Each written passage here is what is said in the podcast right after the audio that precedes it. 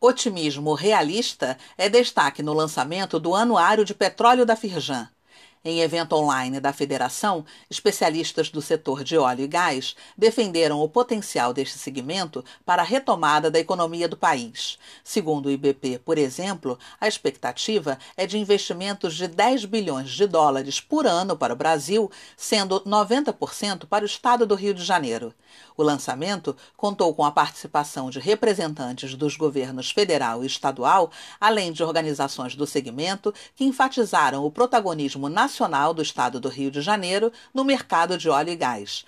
O estado é responsável por 80% da produção de petróleo e 66% da produção de gás natural em todo o país. Leia mais sobre o encontro no site da Firjan.